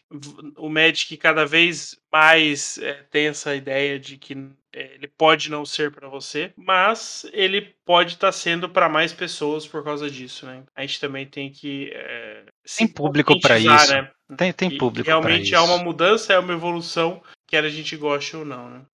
Uh, tivemos o anúncio do possível fim dos draft boosters, tá? É, é, né, para 2022 com a entrada de Kamigawa, mas o anúncio foi agora esse ano, né? Então provavelmente teremos aí para outras línguas também, por enquanto só coreano e chinês tradicional. Mas sim, é o começo do fim dos draft boosters, talvez o começo do fim do formato de draft, né? Espero que não. Né? No Arena eu acho que não vai acabar, mas no papel deve ficar mais difícil conseguir, tá? Já é difícil, né? Deve ficar mais difícil ainda. Uma coisa importante, ele tivemos a consolidação esse ano da Amazon como uma grande escoadora de produtos selado da Wizards, né? Assim, ficou muito comum a pessoal abusar de promoção da Amazon, né? E é, talvez a Wizard de, até mais dependente da Amazon e de outros grandes varejistas para escolher esses produtos. Uh, isso é importante notar porque lá no futuro, né, se alguma coisa acontecer com as lojas, se tivermos mais dificuldades, é bom lembrar que 2021 foi um ponto aí importante para essa é, mudança né, na, na, forma como a Wizard lida com produtos mais povão, digamos assim, com draft booster e set booster. É, ver uma gigante dessa do, do, do varejo é sempre uma ameaça para as lojas, né? E, e, já no mercado frágil que a gente tem, né? Então vamos ver o que, que os próximos anos nos mostram em, em, relação a essa parceria aí. Isso aí. É, esse ano não tivemos nenhum anúncio para o jogo competitivo no físico, tá? Nenhum anúncio sobre volta de GP ou sobre organização de pro points ou coisas assim para a próxima temporada. Tá? É, não sei nem se tem alguém pensando nisso, tá? Uh, o play design de Commander foi criado, é a única, acho que foi a maior coisa assim em termos de design de alguma coisa semi-competitiva, né, que foi anunciada pela Wizard, inclusive um talento como a, a, a Melissa Detora foi designada né, para liderar esse grupo, então ela saiu do play design para o standard e foi para o play design de Commander, tá? Uh, é, são sinais aí de mudanças profundas no jogo, tá? Uhum. Mas é isso. Outras coisas ali, aqui no Brasil, né? Tivemos a abertura do primeiro serviço de grading brasileiro, que se chama Manafix, tá? Interessante, né? Nunca antes visto aqui em terras tupiniquins. É, as lojas elas se adaptaram com tudo que aconteceu, né, em termos de pandemia. Uh, algumas, alguns casos chatos de torneios clandestinos ou de pessoas não seguindo as orientações de higiene, né, na, uh, e, e proteção no, nos locais de torneio, mas a, a, volta está sendo discreta, né? Agora a gente já pode dizer que o Magic físico, o Gathering, voltou. É, oficialmente a gente já está tendo um fluxo bem maior e, e, frequente, né, de, de campeonatos, né, de eventos no geral, em, todos os dias da semana, né. É, eu comentei aqui de, de São José, né, dessa experiência que eu tive aí com, com a volta do Pauper. torneio, torneio 2K em, em Modern, 2K em Pioneiro. Tem um torneio 5K aqui em São José também, né, na, na, na verdade, quando vocês estiverem ouvindo esse programa, já teve o evento, né.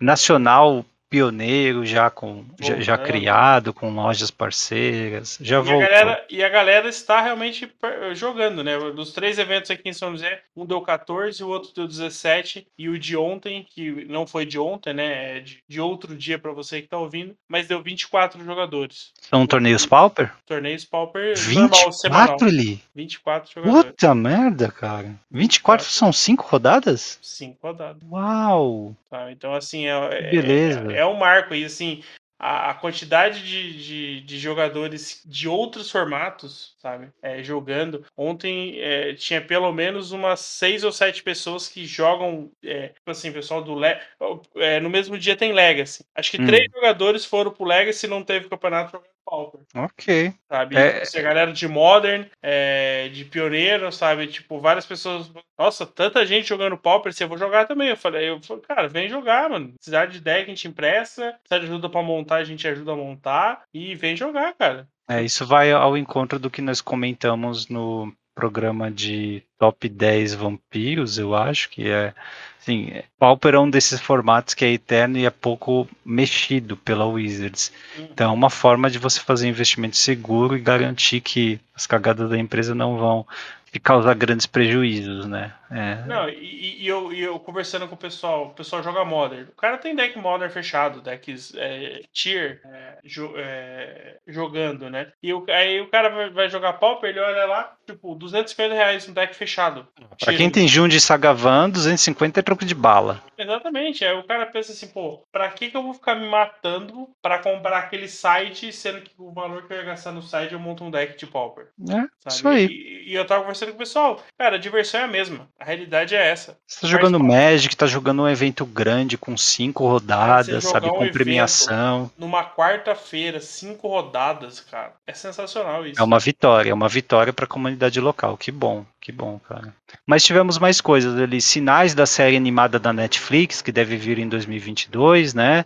Tivemos aí a revelação do dublador em inglês do Gideon, né? Aquele ator que fez o Superman de 2004, eu sempre esqueço o nome dele. Brandon Roof. Brandon alguma coisa, isso. É, é... Vou, a pronúncia, o Joel que me perdoe, eu acho que é Roof. Roof? É, é Root, como... né? Que serve R-O-U-T-H. Ah, eu pensei que você estava imitando um cachorro. Roof, Roof, Roof. Aqui é BR. O maior feio do ano, né? A maior falha do ano eu vou deixar um tempo aqui para o ouvinte pensar, tá? Qual foi a maior falha de Magic desse ano? Assim, a maior, não vou dizer cagada, porque muita gente trabalhou nesse projeto, mas assim, aquele que falhou espetacularmente, assim, quebrou a cara na parede, né? O, ele tá vendo aqui no nosso roteiro, tá anotado, eu só tô enrolando para dar tempo do ouvinte lembrar. O que, que aconteceu no ano? O que, que lançou de Magic que não vendeu ou foi muito mal avaliado, né? Pode falar, ele. É, não tem outro, né? É, apesar de, de, com certeza, você, ouvinte, ter pensado em um monte de outras coisas, nós estamos falando do Magic Legends, né? Esse MMORPG que saiu, tipo, defasado talvez uns 5 anos, provavelmente. 10, 10 ou 15, viu, ele? Não, 15 anos, 15 anos, porque 2005 é. ali foi a alta dos MMOs, né? É, mas assim, se ele tivesse sido lançado há 10 anos atrás, ele provavelmente ainda, ainda teria, teria um hype, é. Teria bastante eh, coisa até por algumas adaptações. Quer dizer, hype mas, cara, teve, né? Assim, todo mundo sonhou em andar por Dominar, andar por Ravnica, controlar um bonequinho nesses ambientes e destruir hum. as criaturas, castar magias, montar decks de suas magias, tal. E o jogo proporcionou isso, mas a forma como a, com a qual ele proporcionou não agradou. Mas é engraçado que é, o jogo em si não era ruim, cara. É, assim, ele tinha algumas coisas repetitivas e tal, mas assim, era um jogo que tinha potencial, sabe? E realmente, se ele, se ele tivesse sido feito há 10 anos atrás, eu acho que ele tinha grande chance de, de se dar bem, sabe? E era gratuito para jogar, hein? Não teve Exatamente. barreira de entrada. É. É. Eu, Mas... eu acho que o, o Magic Legends, para ele ter sido para ele ter um pouquinho de sucesso, ele tinha que ter sido um MOBA, né? Um 5 contra 5 ali, vida que segue. para ele poder ter chance de, de, de, se manter no mercado. Que é o que tá é, em alta hoje, né? Tá, ou pelo menos tá em, Ah, se tá em alta hoje, alta. daqui a 15 anos a Wizards vai lançar um MOBA de Magic, é. então. é, tivemos de destaque alguns trailers bonitos esse ano também. É, eu gostaria de lembrar o de Kaldheim, que tem o Teobaldo e a Kaia, né? E o de Innistrad é, Voto Carmesim. Acho que esses dois foram os mais bonitos deste ano. Sim, nenhum dos dois chega ao pé, aos pés de, de Guerra da Centelha, mas. É, eles tentaram, chegaram longe, mas no final não importa. Continuam. É. O de Cloud acho que até ainda tem menos problemas, eu acho. Porque pelo menos ele tem um começo dá meio. Pra entender, fim. é, dá pra é. entender o que tá acontecendo. É ele bonitinho mesmo. É, é legal. É, e é, tivemos uma coisa interessante esse ano que a Wizards foi bem, bem consistente. Eu acho que a gente tem que elogiar quando ela faz coisas boas, que é a cada coleção que sai, ela lança é, um artigo explicando, dando uma breve história de cada uma das lendas lançadas na coleção. Né? A Wizards não está só simplesmente pegando uma criatura que eles acham que é boa para Commander, escrevendo lendária e jogando nas coleções. Não, né? Eles criam um lore em volta e eles publicam isso em artigos a cada coleção que sai. Isso é importante, isso é bacana para o jogo, isso é, constrói um, mundo, né? É world building e é legal a gente lembrar disso, né? Que eles estão fazendo isso constantemente o ano inteiro para cada coleção que sai. É, não fica desconexo, né? Acho que é importante manter isso, né? Outra coisa que é importante que eles se preocuparam em manter foi o lucro, né? Esse ano foi o ano em que eles dobraram o lucro, eles tinham previsão de dobrar em cinco anos, dobrar em dois e meio, tá? Uh, isso é bastante relevante, né? O Magic está fazendo muito sucesso e ainda mais se você considerar que foram anos de pandemia, né? Em que esse sucesso, esse crescimento absurdo aconteceu. Então, só assim, tá grande demais para falhar, né? Magic agora está virando mainstream. Ele também foi o ano do marketplace da Channel Fireball, um site absurdamente rápido de procura de cartas, inclusive tem várias lojas cadastradas, similar ao TCG Player, né? Aconselho as pessoas a buscarem lá, é bem interessante. Né? Uh, tivemos também a, Lo a, Black Lotus, Record né, de leilão de Black Lotus, o Post Malone aparecendo com carta também, né, jogando Magic, jogando Commander também, que ele como um rapper norte-americano movimentou bastante, né, ele é seguido por muita gente, então é mais uma forma de Magic virar mainstream aí, na mão de um entusiasta que acaba sendo né, um artista bastante uh, procurado. É, eu acho que esse ano a Wizards é, tentou fazer isso em várias plataformas, né? É, de várias formas diferentes, sabe? Então, naqueles vídeos de apresentação, né? De, de coleção, né? Comentar sobre, sobre as mecânicas da coleção, né? Jogar é, teve um trailer esse ano com o Day 9 e com o Danny Trejo, né? De novo, Sim. eu acho que teve. Acho que teve um com Patton Oswald também, que é um ícone uh, lá dos Estados Unidos. Mas o pessoal sabe quem ele então, conhece. Então, o pessoal tá, tá, tá se dedicando a colocar isso, né? Então, realmente, o objetivo é ser mainstream mesmo, né? É, estamos chegando lá. Uh, esse ano a Wizards abandonou o MTG Melee com um baita de um pé na bunda, né? E abandonou ele por uma outra plataforma que eu nem lembro o nome. Eu sei que até depois do anúncio. Oi? Mecherino? Eu acho que é Mecherino, é isso aí que o pessoal de jogo de luta usa, né? É zoado, né? Ele, é, o pessoal do. O MTG Melee tem MTG no nome, né? Assim, foi criado por gente do Magic. Brad Nelson tava por trás e tal, então, sei lá. É uma, foi uma decisão esquisita. Sim, é, eu não sei se pelos problemas que teve, né, em alguns eventos e tal, não sei se, se acabou é, deixando alguém pé da vida, né? Algum, alguém grande lá dentro, mas é, Tá, acho que esse Mecherino também não, não tá com, com muita. Com muita não, tô, não, estou com muita esperança de que ele vá longe essa parceria também, não. É, pode ser que eles quebrem também, né? Vamos ver. É, uma coisa que deixou a desejar para mim foi o Magic Companion, que é o aplicativo da Wizards para uh, ah, você verificar cartas, regras, controlar sua vida né, e organizar e participar de torneios. Eu digo isso porque ele veio esse ano né, para uma diversidade muito grande de celulares, e uh, tanto iOS como uh, Android, e eles estão progressivamente melhorando esse aplicativo. Mas, por exemplo, a pesquisa de cartas não tem comparação com Scryfall. Tá? Quantidade de filtros, a velocidade, realmente Scryfall dá de 10 a 0. Mas Enfim, a gente tem que ter esse app instalado se quiser jogar torneio em loja hoje em dia, né? Porque é através dele que a Wizards monitora tudo e acaba distribuindo as suas recompensas. É, eu tive a oportunidade de jogar, né, esses eventos já foi usando o Companion, inclusive tive que baixar lá na loja, porque eu nem lembrei que eu precisava disso para participar do evento. É. E, e eu joguei. Eu, eu até é, quero perder algum tempo depois para poder mandar algum feedback, não sei qual é o canal oficial. Assim, uh, eu sei que o programa é útil, é, mas é útil para a loja, né? Ele é bem organizado, é fácil, né, uhum. né, de trabalhar com ele ali. Mas, cara, ele tem alguns problemas fundamentais, assim, tipo, ele é muito lento, muito é. lento, sabe? Sabe? Tipo assim, eu não tô falando lento de sincronizar os dados quando a partida acaba. Ele também é lento nesse ponto, mas ele é lento, você abre ele, ele demora para poder atualizar a tela, aí ele atualiza, você vai colocar ali o resultado da partida, ele demora, você fica apertando o sinal demais, sabe? Assim, e, e eu já vi pessoas é, colocarem resultados errados porque a pessoa clica no mais, não, não, não, não, não mexe o número. Aí clica ali mais 30 vezes para conseguir ir, e aí quando ela dá o finalizar, é, ele mudou, sabe? Naquele momento ali. Então, assim. Isso em 2021, hein? não pode não pode existir, cara. Não pode acontecer é. um negócio desse. O negócio é para ser prático. É, ele já é para celular, então ele tende a ser leve. Se você tá querendo fazer um aplicativo muito pesado para aquilo, cara, tira funcionalidades e deixa as principais funcionando bem. É, concordo, cara. É, mas eles estão melhorando, né? Toda hora sai uma, uma atualização para esse app e ele está melhorando sim. Então, só podemos esperar que projetar, né, que ele no final do ano que vem deve estar muito melhor do que está agora, muito mais é, rápido também. Eu acho que ele é bom, eu acho que dá para trabalhar com ele, é muito prático. Você tipo, não precisa de sleep, você não precisa levantar para ir lá poder. Isso eu tô falando no campeonato de loja, sabe? Você imagina num GP da vida. Nossa, é sensacional, uma melhoria de qualidade de vida fantástica, sabe? né? Então assim, é uma ideia é. muito boa porém ela ainda precisa de algumas adaptações para principalmente ser um pouco mais rápido. Porque... Nossa, se você puder ver o pairing no seu app e sabe saber onde sentar já no seu app, já é, evita cara, é muito, aquela muvuca. O, o, cara grita lá rodada, aí você olha, Olha no, no, seu aplicativo que já tá aí. Você olha lá, mesa 3, você contra o fulano. Já tá lá no seu celular, é muito eu, fácil. Eu acho que daqui a alguns anos nós vamos sentir saudade dessa muvuca. Né?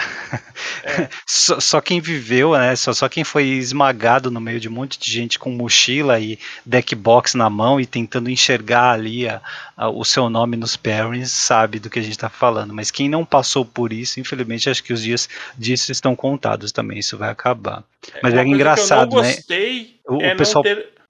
Não, eu dizia que o pessoal passava a mão para é, saber a linha onde estava o nome, uhum. né? No, nos pairings ou na colocação, e sempre tinha mais gente olhando, né? Alguém que tava, oh, tira a mão, cara, você enxerga com a mão, cacete. Né? Sempre tinha isso, né? Não, então, coisas que vão sumindo, né? É o que faltou para mim nesse aplicativo é, é um histórico. Não, ah, não tem histórico? Não, eu não consigo consultar. Se você não tiver o código do evento, acho que eu não consigo consultar o evento que eu joguei. Mas que merda. Eu, a DCI fazia isso, né? Você tinha lá nos Planeswalker Points, você podia ver o evento de 5, 6 anos atrás e com quem você jogou cada round e é, e quanto foi, inclusive. Por exemplo. Ah, o, o, certo seria ter, sim, você loga com a sua conta Wizards e, e verifica o seu não, histórico não tem, de partidas. Não tem. É, mancada. E, e, e, é ruim que, por exemplo, você tem duas abas quando você está no evento. A, que você coloca o resultado e, a, e os stands. É, por exemplo, você vai lá e coloca o último resultado. Quando você clica no botão para ele voltar, ele sai do evento. Depois ah, que merda. Que merda. Você não consegue ver os stands. Tipo assim, tem uma, uma um padrãozinho lá lá que você tem que fazer para conseguir ver os stands lá, sabe? Tipo, não é muito é, intuitivo para que você veja isso. E eu não consigo ver o histórico de rodadas. Ou eu vou ver o resultado atual ou os stands. Eu não consigo oh, ver. Sabe? Você falou que está procurando lugar para uh, ah, dar um feedback, né? É, investe nisso aí, cara. Talvez não tenha ninguém pensando com essas mesmas dificuldades que você. Ou sei lá, ninguém disposto a escrever para eles. Mas se é, você puder, vou... escreve sim, cara. É importante ter esse feedback. É, eu vou, eu vou mandar sim porque, sabe, são coisas. Me parecem coisas pequenas, não é nada muito difícil. Sabe? Às vezes o desenvolvedor está preocupado com outras coisas. Sim. Você, usuário, é importante dar esse feedback. Mas ele aqui dentro do Hack dos Cast, né? Quais são os episódios que a gente fica aqui, para que são, digamos, atemporais, que ficam para prosperidade? É, nós tivemos dois top 10 que vão ser é, relevantes aí, né, para sempre, que é o de Hexproof e o de Vampiros, né, que é uhum. recente agora também. Eu acho que é, ajudam, né, a, a, entender um pouco mais essas, dessas criaturas, né. É, as melhores cartas dos piores sets. Isso é, é legal. Foi bem, foi bem divertido. É, os melhores comandantes antigos. É né, uma pra... série que nós começamos e vamos continuar, né? É, foi uma aula para mim, acho que foi bem bacana poder surfar nessas coleções. É, o Lorde Invasão, né, com o Arconte, eu acho que é sensacional, né, o quanto ele manda. Ciclo, né? Terminamos o ciclo de invasão com ele, foi bem legal. A história épica de invasão. Sim, sim. O Teorias da Conspiração, que também foi engraçado, por mais que tem, tem muita coisa ali que é, é é um programa menos informativo, mas é divertido. É, é, é conversa de boteco, mas foi bem, foi é. bem gostoso, foi bem, foi bem é, interessante ver várias coisas ali. E o Adeus dos Corsets, né? Acho que também acaba sendo mais um marco, mais um, uma linha de produtos aí que deixa de existir no, nas nossas vidas magiqueiras. É, fica a dica para quem quiser né, depois baixar esses episódios aí e escutar novamente, eles continuam relevantes. Uh, eu queria lembrar que o post do salário mínimo repercutiu, né? Foi um post que é, nós, nós colocamos no em todas as mídias sociais, né? Mas basicamente eu calculei quantas horas você tem que trabalhar uh, ganhando salário mínimo para comprar Magic. E aí foram diversos produtos de Magic. Eu fiz isso para os Estados Unidos e para o Brasil, então repercutiu bastante lá fora, né? Inclusive outras pessoas contribuíram é, calculando esses números para é, outros países, né? Austrália, Nova Zelândia, é, Reino Unido alguns países da Europa também, foi bastante interessante. É um pouquinho triste, né, para ver quando, como o Magic está caro. Uh, também aqui dentro né, da, da, nossa guilda nós conseguimos organizar um evento físico aqui no começo do fim da pandemia, né, no comecinho de dezembro, então já estava seguro se reunir, nós fizemos um churrasco aí com apenas os apoiadores e família, conhecemos o Gael, que inclusive uma vitória, né, foi marcante para você, né, ele, ele nasceu uhum. esse ano, cresceu a família, né. Sim, realmente foi, foi um processo bem complicado, né? Desde a da gravidez da Rê, lá em 2020, e, e agora ele nascendo é, num período difícil da pandemia, né? Porque ele nasceu em, em março, é, a gente estava com um crescimento enorme de casos, né? Então a gente estava com um medo constante ali, porque a gente, no final da gravidez, a Rê estava indo dia sim, dia não fazer exame, sabe? Então ali sempre em hospital, em clínicas, né? Então realmente era algo que é, nos tirou bastante o sono ali, o, o medo, né? A tensão. Altas emoções, né? É. E graças a, a, a, graças a Deus, mas, é, nenhum de nós ficou doente, né? Ele também não, não só com Covid, mas nenhuma outra outra É um menino esperto, viu? Vocês estão cuidando muito bem dele, tá? Nossa, tá esperto, cara, tá saudável. Tá, tá, tá grande. Tá incrível, tá incrível, cara. Cada dia esse menino surpreende a gente, sabe? Tipo, a Rê colocou no Instagram o videozinho dele, dele andando. É, é o andar do bêbado. É. Cara, essa semana ele começou a andar quase dois metros sozinho, cara. Uma Uau. distância de dois metros, sabe? É algo que realmente tá. Ele nasceu em março, foi ontem, né, cara? Ele março foi ontem. Meses. Quando vocês ouvirem, ele já vai ter feito nove meses, mas é, cara, é um desenvolvimento que tá muito bacana de acompanhar, sabe? Muito gostoso. A gente tem trocado algumas figurinhas com os, os pais hackers aí também. É, não é de comparação, né? Eu acho que comparação não é saudável nem para os pais, muito menos para criança. Mas é bacana você é, traçar esse paralelo, sabe? E ver, e, e, ver que o seu trabalho está tendo um resultado na evolução do, do seu filho. Então, ah, é um bom termômetro. Você fica é, satisfeito, né? Com você. É, sabe? Eu acho que é, é porque são várias linhas, né? Então, é a questão do, do, do desenvolvimento é, motor, né? Tanto andar quanto pegar, é, a fala, né? O comportamento, tudo isso, né? Então, é, você tenta equilibrar ali, né? São várias coisas que você tenta equilibrar para você conseguir ter, ter sucesso. É claro que às vezes uma vai falhar, outras talvez não tenham o resultado esperado. É, todo esse trabalho, o moleque cresce e vai jogar de Tron depois. Aí é uma é, decepção então. completa, né? Não pode. Não tem Antes isso que jogar de Burn, né? Não, deixa de jogar de Burn, pô. Burn é saudável. Tá doido? Não. Ensina a tabuada do 3 pra ele, que é a mesma coisa. Bom, já ofendemos todo mundo, então. Vamos falar só dos convidados ele que recebemos esse ano, muitos convidados bons, né, gente top aqui, né, o Arconte contou vários lores, o Juliano da Liga Médica, o Migo Cheiras, o Sanduba, é, são parceiros também, né, sempre aparecem aqui para falar dos drafts e do standard da, da, da, da, de cada coleção, o Iguara, né, que está trabalhando diretamente para uh, ah, para não, não diretamente para Wizards, né, mas para é Blow, como é que é Blow? Blow não Comics. Lembro, não, lembro o nome. Eu esqueci o nome, é Blow Comics. Nossa, tá, tá me fugindo aqui, mas é tá, ele tá desenhando planinautas, né, e planos de Magic para é, o quadrinho de Magic atual.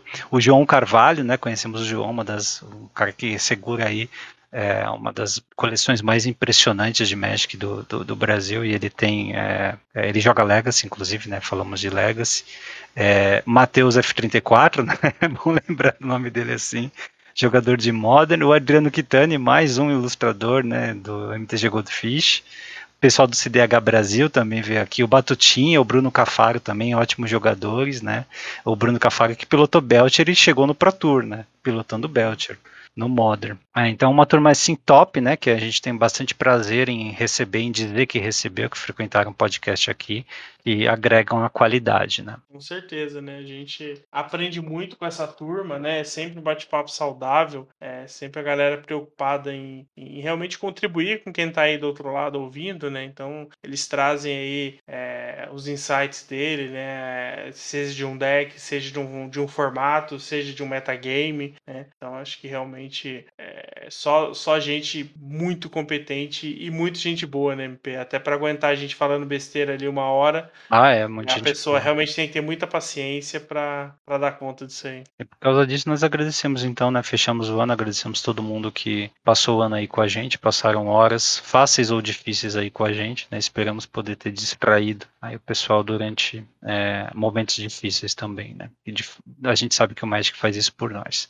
Então, até ano que vem, espero que todo mundo passe bem e que venha mais boas notícias aí. É, realmente foi um ano é, complicado para muita gente, complicado para o país, e a gente espera ter contribuído com a nossa parcela de distração, nossa parcela aí semanal, que, que possa ter deixado sua vida um pouquinho mais leve, um pouquinho mais alegre, que a gente consiga ter colocado um sorriso no, no rosto com as piadas sem graças, ou com a, com a diversão é, dos eventos, né, com, com as mudanças do Magic. É, por mais que às vezes a gente trabalhe muito com a nossa opinião, eu acho que a ideia aqui é realmente é, fomentar uma comunidade, né? Eu acho que é realmente criar uma rede que, que realmente é, agregue ao Magic. É, esse é o nosso objetivo. Então, espero que vocês tenham gostado de 2021. É, faremos o possível para melhorarmos é, não a qualidade dos comentários, mas pelo menos a interação com vocês aí para 2022. Um abraço a todos e fiquem bem. Até o ano que vem. Falou.